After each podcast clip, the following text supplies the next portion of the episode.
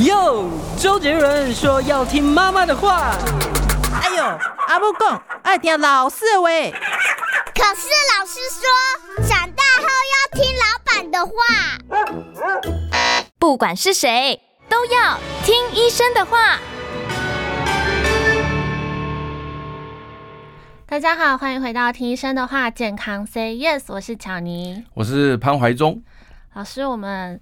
你还知道那个很有名的武打巨星李连杰吗？好久没看到了。是是，很久没看到了。以前他的电影我偶尔会看了，也不是每部了。真的，我好喜欢看他打武打。哦、只是他最近出了那个出席一个品牌活动，结果呢，大家纷纷讨论说他怎么。断崖式的衰老哦，是哦，对，断崖式，断崖式，厉害厉害，就是垂直下降就对了。对，不过就是都纷纷讨论说，因为他其实是从二零一三年的时候就有罹患那个甲状腺亢进啊，嗯嗯，所以大家都讲说，哎，到底是不是我们甲状腺亢进而导致他衰老啊？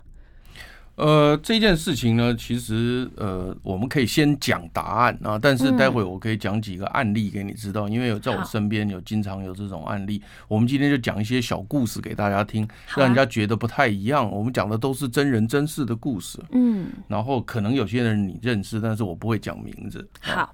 啊，它主要是这样，就是说，因为甲状腺亢进以后呢，那人就会体重减轻，嗯，哦，原因是因为呃，甲状腺亢进之后呢。它的细胞都呃存在着非常活跃的状态，所以因此通常你会看到一个就是体重减轻、心跳加快，或者是心心脏的频率会乱跳，嗯，然后另外就是呢，你会呃流汗啊、失眠啊等等的。所以因此，如果说你原来是一个比较壮实的人，那因为甲状腺亢进没有好好控制的话，那它瘦的速度快的话。那它就会产生皱纹，我我想你都很清楚，就是有那种网络上看到，就是有一个很肥胖的人，然后他虽然瘦了很快，那是不是身上那些皮都会皱皱的？有没有哈？是。所以因此出现皱纹的原因，是因为他可能体重衰退的比较快，所以使得他那个整个皮肤的饱和度不够，所以就会有一些皱纹出现，看起来会比较老。嗯，这是第一个，就是有可能看到的现象。不过，但是如果你控制的好，就也就是说，甲状腺亢进的人，其实在我们身边也蛮多的。那如果你控制得好呢，其实可以跟正常人一模一样。所以，首先我也要跟大家讲说，其实不不必然，就是呃得到甲状腺亢进人就一定会看起来很老，不必然。但是确实，如果说你没有控制好的话，刚刚我解释皱纹可能会出现。那另外就是还有一个就是说，他那个呃身体的细胞，它的代谢速度变得很快，那所以因此呢，那心脏就必须要一直把这个血液打出去，因为它旁边的细胞会跟心脏讲说，诶，我这边需要更多的氧气跟氧混，所以心脏就会非常快速的把这个血液打出去，所以变得这个人会变得。走路起来会喘啊，会有一点有气无力的感觉。人家都说甲甲亢的患者连睡觉都是在运动。是啊，是啊，也这样这样也对啦，因为他的那个基础代谢代谢率都增加嘛。嗯。所以以前也有过，就是呃不孝的这个商人，他在减重的时候呢，添加了这种呃甲状腺素的药物就，就类似甲状腺素药物，因为你吃下去之后，立刻就你会看到一个体重减轻。是呃，基础代谢率增加，但是这个是绝对不对的事情。可是，所以因此我们常常讲说，你在减重的时候不要吃一些来路不明的药，甚至有些人吃了之后呢，发现心悸，然后觉得说不对，好像心脏跳动的有点奇怪。所以，因此这这个是这个是不合法的。我首先告诉你，所以我今天回答你第一个问题，就是说啊，你看到李连杰好像变老了。我首先回答你，不必然啊。甲亢的人，他只要在新陈代谢科医师的好好的这个啊这个这个处理下，你也认真听话的情况下，可以完全正常。这第一个啊。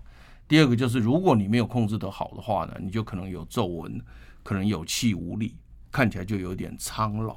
这样子，那顺便我点出说，也有一些不孝商人在减肥药上面，年轻小女孩就会误食这种所以类似甲状腺这个这个的的这个不当减肥药或不法的减肥药，它就会哎效果好像非常的好。嗯，那其实在我身边就经常有出现这种情况，像我记得当时我父亲还没去世之前哦，那当时是这样的，就是我姐姐她跟我姐夫出国念书，念书之后呢，就生了个小外孙，很可爱男生啊，然后呢，他就送回来给我们养。因为你知道留学生没有办法养养小孩嘛，是，但是我们又很希望他早点生，所以我们也都很乐意看这个小孩啦。是的，所以这个小孩就是呃，其实跟我很亲，是我舅舅养大的了哈。那那但是呢，呃，看时间时间是由我爸爸妈妈看，但是。但是经费是由我来出了。哎呀，那那那这个没有没什么问题。那那结果后来他们毕业之后，他们就把小孩接走了嘛，这个很正常嘛。嗯，因为他们总是希望小孩能够回去跟爸爸妈妈在一起。他们已经毕业了，而且找到事了。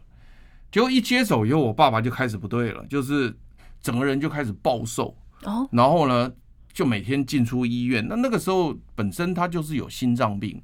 然后有一些高血压的问题，他其实长期都有在服药，可是都很正常。小外孙在的时候呢，他也很快乐，也也都 OK。那定期去医院拿药，什么都没有问题，高血压药。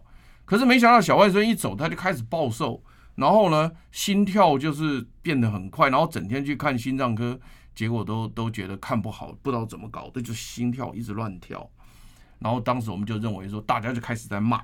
说我这个姐姐不像话啊！这个好不容易这个一个小外孙呢，把爸爸情绪弄好了，你现在接走了，是啊，让他变成这个样子，所以他就纷纷都觉得是这个问题，就口诛笔伐。是，然后呢，我爸爸去看心脏科呢，那个心脏科也因为原来他也有这个高血压、心脏病的情况，他就给他开药，也也弄不好。就我们正在担心说，这个我爸大概都快挂了哦，大概。不久人世，好严重哦！真的，真的就是这样子啊，因为一直瘦下去嘛，哈。是啊，结果我想你也猜到了，就是后来有个心脏内科医师就说：“哎，你这个不是心脏科病的问题，你这个可能是甲亢啊。”嗯。结果一抽血的是这甲亢，然后呢，赶快转新陈代谢科就好了。嗯。那结果，结果，结果呢？呃，又又活了二十几年。好好的，所以我说这是一个真人真事的故事，就告诉大家说，有非常多的人，就是这他这有一个遮蔽效应。所以遮蔽效应的意思，你可能人生当中遇到一件事情，那这件事情就是他小外孙被被带走了，他人生目标不见，可能他本身也有点情绪不好啊，这也确定。嗯，然后呢，再加上他平常就本来就有。这个高血压、心脏病的问题，所以他就一直以为是高血压控制不好，或者是怎么样。那其实根本就不是，就是甲亢啊。嗯。那所以很多的情况，你如果去找那个文献的话，就发发发现非常多，就是说甲亢的病人很多是从哪里转过来的？从心脏内科转过来的。是。你有看到这个资讯吧？因为他就是心脏乱跳。那你从这个这个真人真事的故事里面，你就知道说，他一开始的时候不见得都会怀疑到这个地方，可是。这个收音机的听众朋友，你们就可以去注意，就是如果突然间你有体重减轻，呃，心脏乱跳，常常出汗，这个这个紧张焦虑啊，睡不着觉的时候，这这就是其实可以考虑看看有没有可能跟甲亢有关系。嗯，但是你如果把这些事情跟我爸爸那个小外孙带着弄在一起，刚刚好什么都对。对不对？心情焦虑没送，对不对？所以这个东西，我可能啊，困不起啊，对啊，失眠，对啊。所以你说，哎，这个东西就是，但是后来好在好在就是，我们医生也是非常优秀，就是他们后来发现，就是说这个不对啊，这个药都已经都调过，都不对啊。他说你这可能是甲亢，哎，果然果不其然，后来就就好了，有精准的抓到病。这个是这是一个一个故事，另外还有一个真人真事故事，他是怎么样的？他就我一个好朋友。他是呃长期跟我们学校啊，跟我们阳明大学做那个呃，就是交换学者，经常帮我们安排这些旅游活动。你知道吗？有很多国外的学者来台湾，我们有时候要安排旅馆，有时候要安排台湾简单的旅游啊什么的，我们就请旅行社帮忙。所以常常就有一个固定旅行社。那我这个人也就是交朋友也交一辈子，我也很少换。有时候啊，那就就就你弄就好了啊。一位一位总经理啊，就旅行社总经理。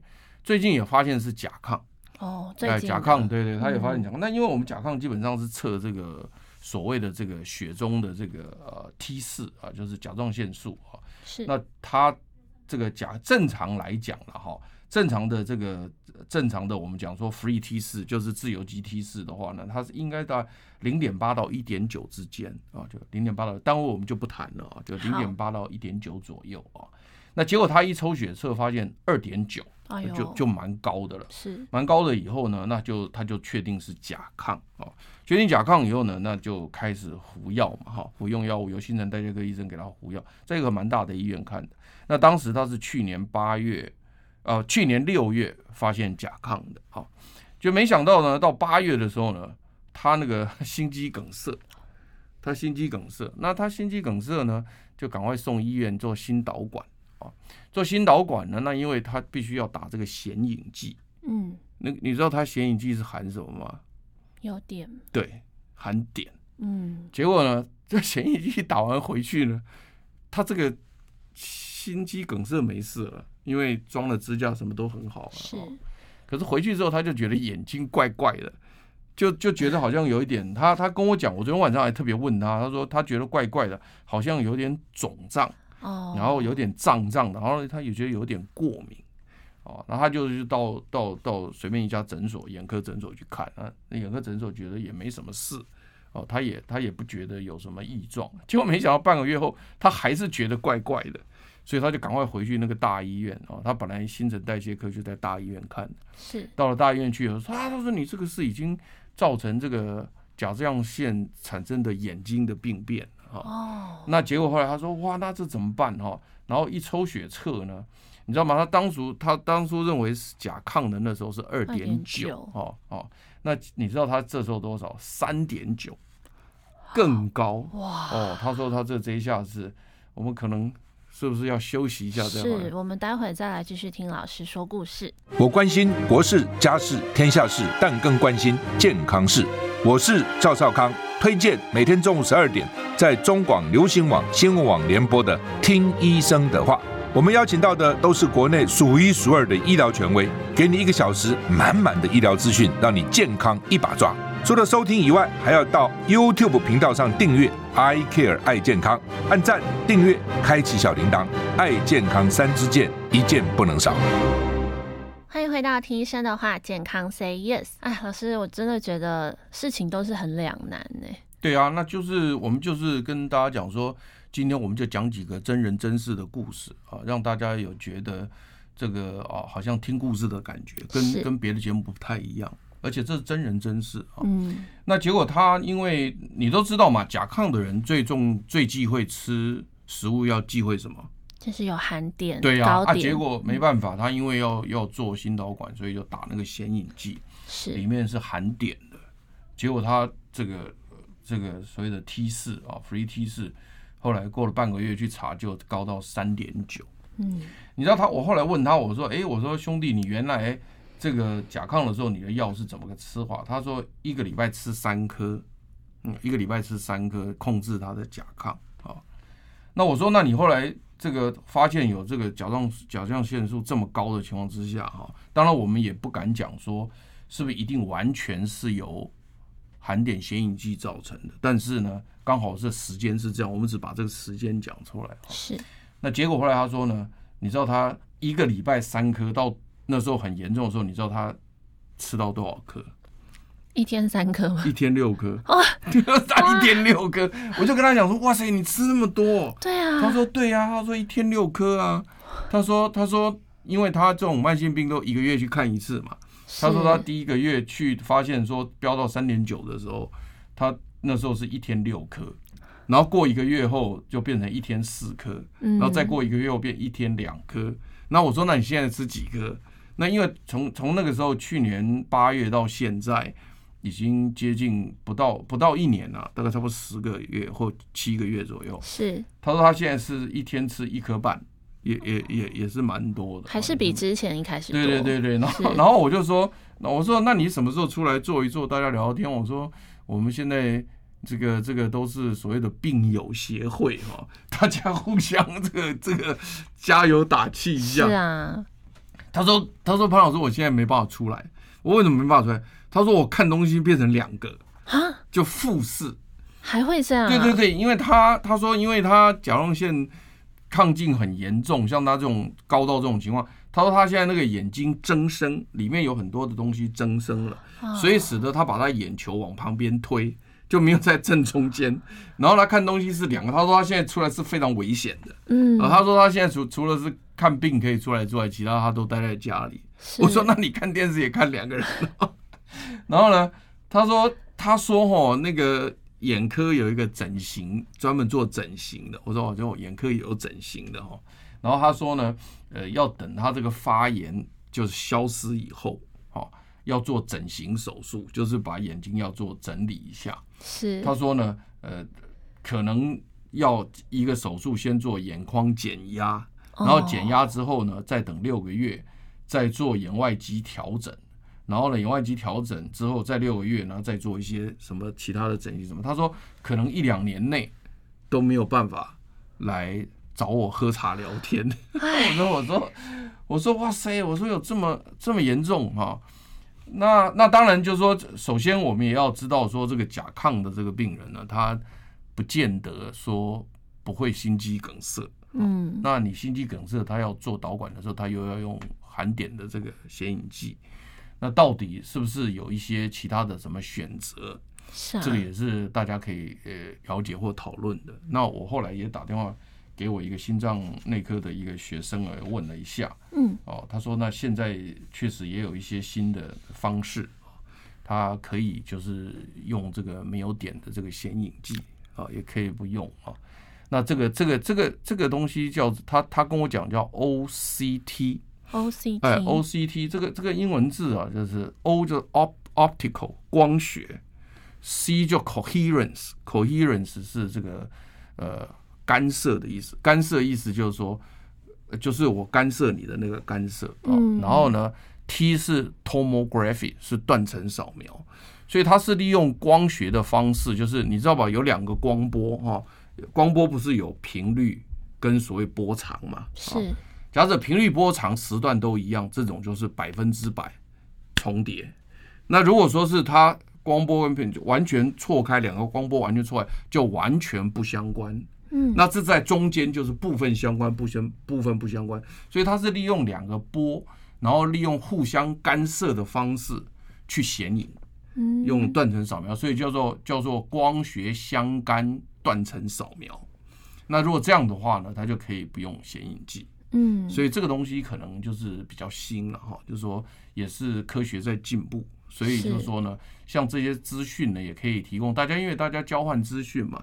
我这个资讯也是很很努力的。昨天特别问了一下，那大家就是交流交流。如果有其他的朋友觉得那他有更新的资讯，也可以在我们的网页下面留言。没错，大概就是反正这个是一个真人真事的故事。是。那至于说。呃，日后如果有人甲亢又有这个呃心肌梗塞的时候，那他就可以多请教一下医生，多请教一下，看看应该怎么来处理会比较好一点。所以这又是一个真人真事的故事。是，我看甲状腺就是人家都说个头虽小，但事业做很大，什么意思？就是一出事了就影响全身啊。哦，对了对了，它确实也是，就是说，比如说你现在如果去看这个所有的网页的资讯的话，嗯，那他就说这个呃甲亢的病人他最常见的症状啊，就是我刚刚讲的体重减轻，是，然后心跳过快，这最常见的症状，然后再来就是食欲增加，嗯，然后再来就是眼球突出，是对不对？所以有时候我在路上看到一个小女孩，她眼球突出，我就会说，哎呀，我说你是不是有甲亢的问题？那我大概问十个，大概有八个会说对，有哦，但是有两个会说不对。他说我天生就这样。哎，那我说哎，对不起，我说我不知道，我因为我遇到人很多，我常常会跟他说，哎，我说你是不是有甲亢的问题？哦，哦，对对对。他说你怎么知道？我说哎，我看你眼睛好像有一点突出这样子，对啊。但是有的人说，哎，我没有哎，我其实没有哎，所以也不是百分之百对啊。那有有一两个他就是比较特别，你以为他突，但其实没有那么多，对对对。是，所以这整个就是所谓甲。甲亢的部分，但是其实甲状腺的问题不只是有亢进，嗯，它也有低下的问题，是还有好多啊，什么甲状腺炎啊、甲状腺瘤啊、甲状腺囊肿啊、甲状腺癌啊。哎呦哇塞，你这个这个有这么多问题，我们待会是不是休息一下再来？休息一下再来，让老师继续说故事。我关心国事、家事、天下事，但更关心健康事。我是赵少康，推荐每天中午十二点在中广流行网、新闻网联播的《听医生的话》。我们邀请到的都是国内数一数二的医疗权威，给你一个小时满满的医疗资讯，让你健康一把抓。除了收听以外，还要到 YouTube 频道上订阅 “I Care 爱健康”，按赞、订阅、开启小铃铛，爱健康三支箭，一件不能少。欢迎回到听医生的话，健康 Say Yes。对啊，我们刚刚讲到这个，呃，你讲说这个新闻上有写到李连杰是、呃、出席品牌代言的时候呢，呃，发现他苍老许多，呃，带出了甲状腺亢进。我们刚刚也讲了两例，呃，真人真事的故事啊。那呃，后来我们就提到说呢，它其实事实上甲状腺不只只有亢进，它也有低下啊。没错。那呃，我就来再讲一个真人真事的故事啊。好。那这这个是呃台北市议员啊，他是一个台北市议员啊。我不能讲姓，因为他的姓很特别，一讲你就知道是谁，这不能讲啊。那呃，他就跑来跟我讲啊，怀中怀中，他说我最近啊越来越胖，哦，都都减重减不下来哦。然后他觉得非常疲倦，哦，他说这个看看起来不行，他说这个好像人哦到了中年如果太胖的话哦，呃百病丛生啊，是啊，因为肥胖现在是一个就我们讲说非流呃传染性的一个一个一个世纪的一个大疾病啊，是的，那那所以他就说那那我得想办法要来减重什么的哈。那我当然，我第一次听我也就说 OK 啊，因为你说你肥胖，然后因为他平常就吃的多，那又肥胖，这很合理嘛。那现在几乎每一个人都在跟肥胖战斗啊，哪哪一个人没有跟减重战斗过呢？是啊。那那那再加上他说啊，他因为肥胖而觉得疲累，听起来也很正常啊，因为胖的人就不想动啊，或者什么的，有可能嘛。我是说他了，别人我不我不要乱讲，我们不要讲到别人，就讲他啊，他就跟我这样讲。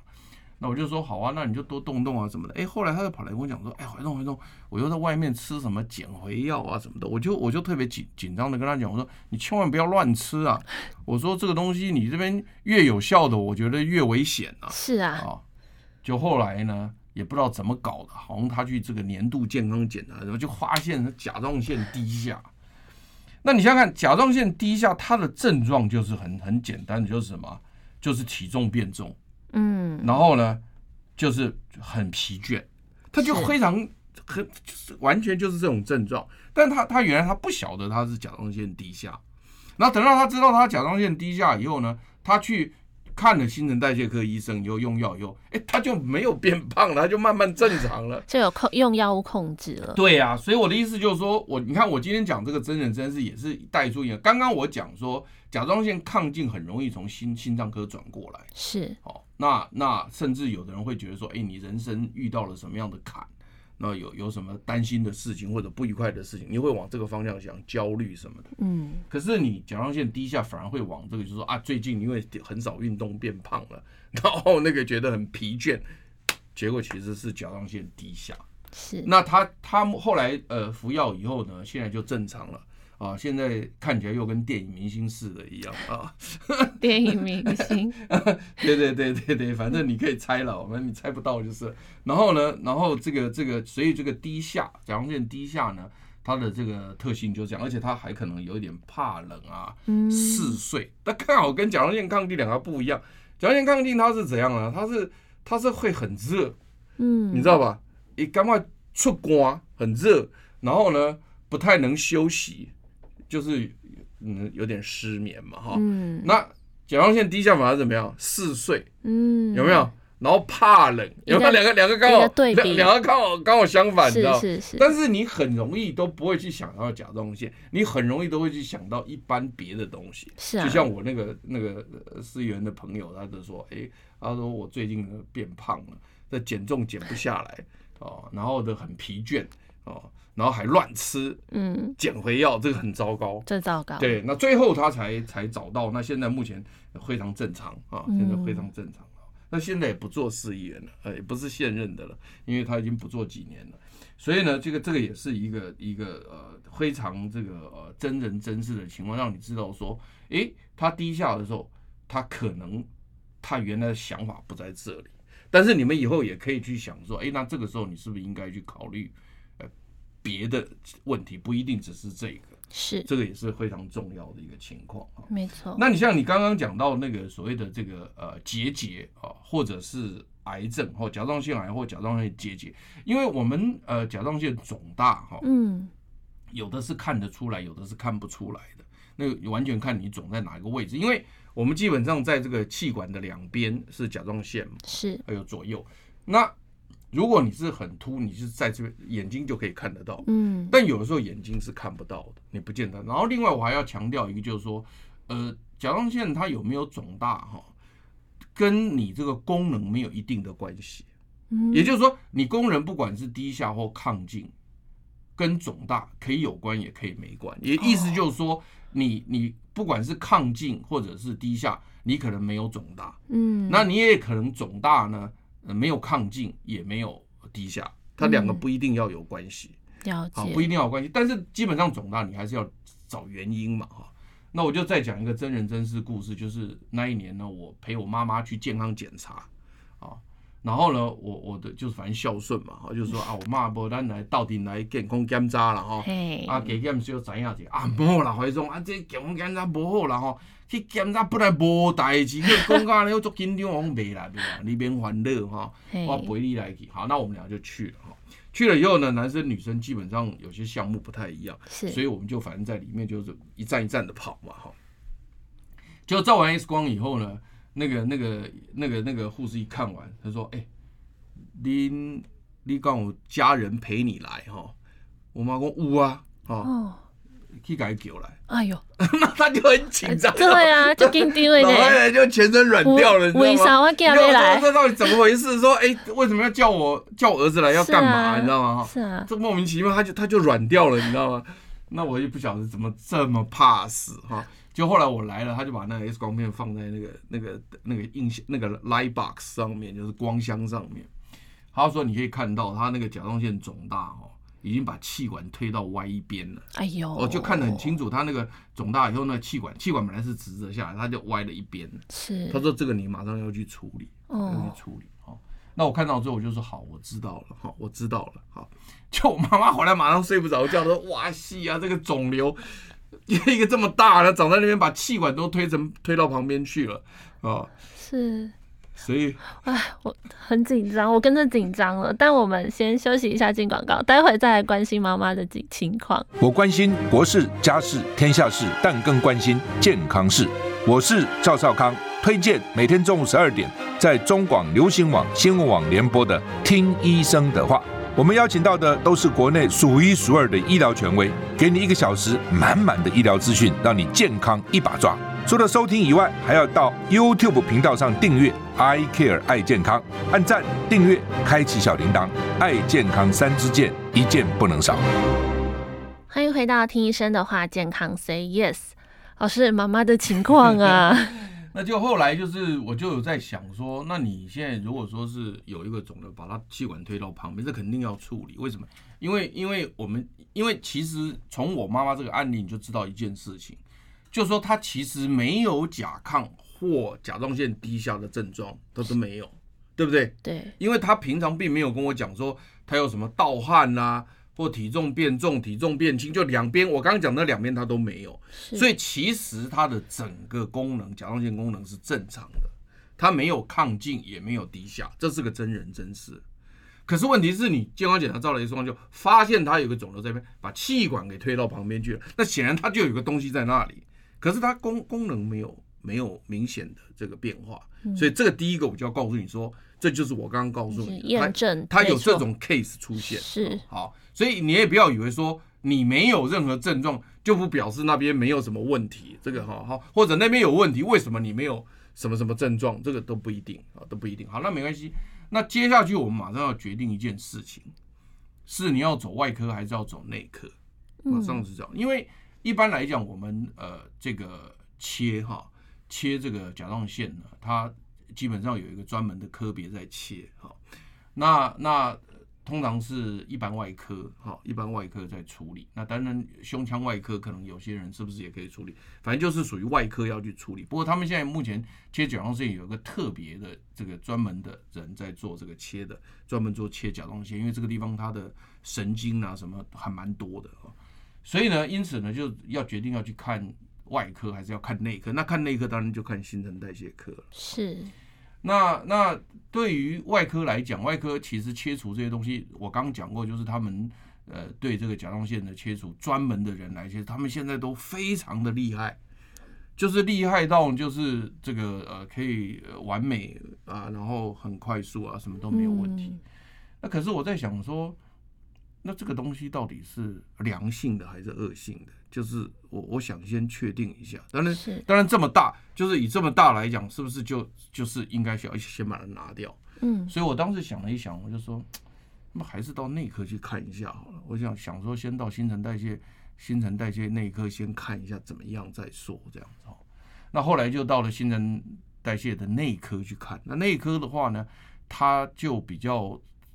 这个会先把情况都先搞清楚，所以我们就先做了一个穿刺，嗯，就是要针刺进去看看情况怎么样啊？哎，结果穿刺以后发现，嗯，好像不是不是恶性的，嗯，啊，不是恶性的啊。然后呢，接着这个新陈代谢科医师呢，非常有名的一个医生，你们讲出来大家都认识，但是我就不讲名字了啊。而且非常大的医院，然后呢，然后他就觉得说，哎，这个穿刺确定应该没什么问题，可是他在利用药物去控制它，看看他的情况怎么样。哈，那因为因为他说呢，如果说是一个良性的细胞的话，他会接受我们身体的命令去控制。嗯，如果说它是个癌细胞，是不听命令的。哦，你你懂我意思吧？癌细胞就不听命令的，那正常细胞是会听命令，所以你判别它。是不是癌细胞的时候，你还可以利用一些调节的方式去看它听不听话。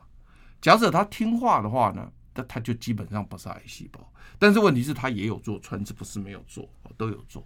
啊，所以后来他确定说，诶，他说这个应该不是不是恶性的，所以所以他说这个可以利用那个利用那个口服药把它缩小就可以了。因为你你太大，你还是把气管弄到旁边去嘛，你可能会影响呼吸嘛，是对不对？这是因为它大的原因。但是如果你是恶性的话，你是整个都要拿掉，因为如果恶性你不拿掉，它都会扩散的，嗯，对不对？所以这个处理方法就两个观念不太一样。一个是如果是良性的，你只要把它缩小就可以，让它气管不要受到影响，但是你不见得要把它通通拿掉，嗯。但如果你恶性的不是啊，你恶性的你是通通拿掉，这两个想法不一样啊，是你了解吧？了解。所以他新那个新陈代谢内科那位医生就看我妈这个情况，他反过来反过去反过来反应，他看过之后，他觉得说，诶，这个应该是良性的，它不是一个恶性的肿瘤，所以应该没有这个这个必要说一定要去把它全部这个挖干净是没必要的。嗯。那但是呢，因为它大，你还是要把它变小，让它呼吸能够顺畅。所以后来他就选择了一个，就是就是吃一个那个碘的放射性物质，然后呢，我们这个很特别，就是你吃了这个碘的放射性物质以后，它都会全部送到那个甲状腺去，因为那个是一个一个制造那个甲状腺素的工厂，我们只要吃到含碘的东西，它全部会送到那个地方去。那因为这里面是含碘的放射性物质，所以送过去之后，刚好到那个位置就会把它炸掉。哦，所以一炸掉以后，它就会变小。所以那一阵子，他那那时候他吞了那个药，因为那个剂量是由医生去算，他们算的很精准。吃下去之后呢，啊，那那那几天之内呢，就是不要去接触这个小朋友，因为他身上带有那个辐射。啊，对对对对，身上带有辐射线，行动辐射，对，不要对他不要去接触小朋友，然后另外 就是。他的这个一般，他的尿液是还好啦，基本上还是可以马桶冲掉是还好，所以后来我妈的那个那个再去照的时候，她的那个那个那个那个肿瘤就缩小啊，缩小以后她的那个气管就比较 OK 了。是，那现在活到九十岁啊。他我记得当时他发现的时候大概只有七十几岁吧。嗯。哦，那当然是那时候他本来也以为大限要到了，但是其实就其实没有啦啊。那但后来经过这样一个折腾，我后来我后来我就因为借由这个病例，我就了解到说，其实当你有发现这个这个病例，我是了解好几件事情啊。第一个是第一个，因为我切身经验嘛。第一个就是说，哎，它这个功能跟这个大小都没有关系。它有可能有一个东西在里面，可是它功能是正常的。它也有可能功能不正常，它可能没有一个明显的一个大小的情况。是，这是第一个，我都学到了说，哦，原来是这个样子啊。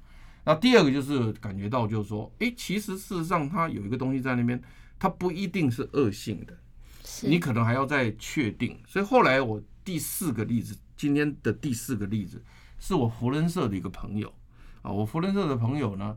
他就是去做例行的健康检查啊，他也是没有任何的症状啊，他也没有什么什么高低下啦，什么抗体他也没有了。但是他做了一个那个那个那个健康检查以后呢，那结果后来就发现说，哎，他这个上面有一个结节啊，就是可能就是一个小小的一个肿肿肿大，但他那个没有大到说把气管弄到旁边，但是他确实有一个东西在那边啊。然后后来呢，他就因为火人社好朋友，大家都有很多好的关系嘛，是，那他就说，哎，那就去。那个一个刚好他们刚好咨询到是首先咨询到外科了啊，嗯，那外科就跟他讲说，啊这个没问题啊，就就拿掉，这个非常容易的手术，而且绝对没问题。是啊，他本来都已经排好说下礼拜要去做了，他打电话给我，哎，我就跟他讲我妈妈的案例，我说，哎，那你有没有确定他是不是良性的？他说我没有确定哎，因为他们是说像这样拿掉会比较安全，干脆通通把它拿掉。嗯，就我说那要不要再去看一下那一颗怎么样？哎，就一看的内科没拿到，现在已经二十年了，也都好好的。所以其实事实上大家可以去了解，就是说你要在拿之前，也可以再确定一下说。是不是一定有必要去拿？这个也可以稍微了解一下。是，所以大家是不用担心，甲状腺是是只要有专业的医生都有办法治疗的。那我们就先到这里，谢谢大家，下次再会。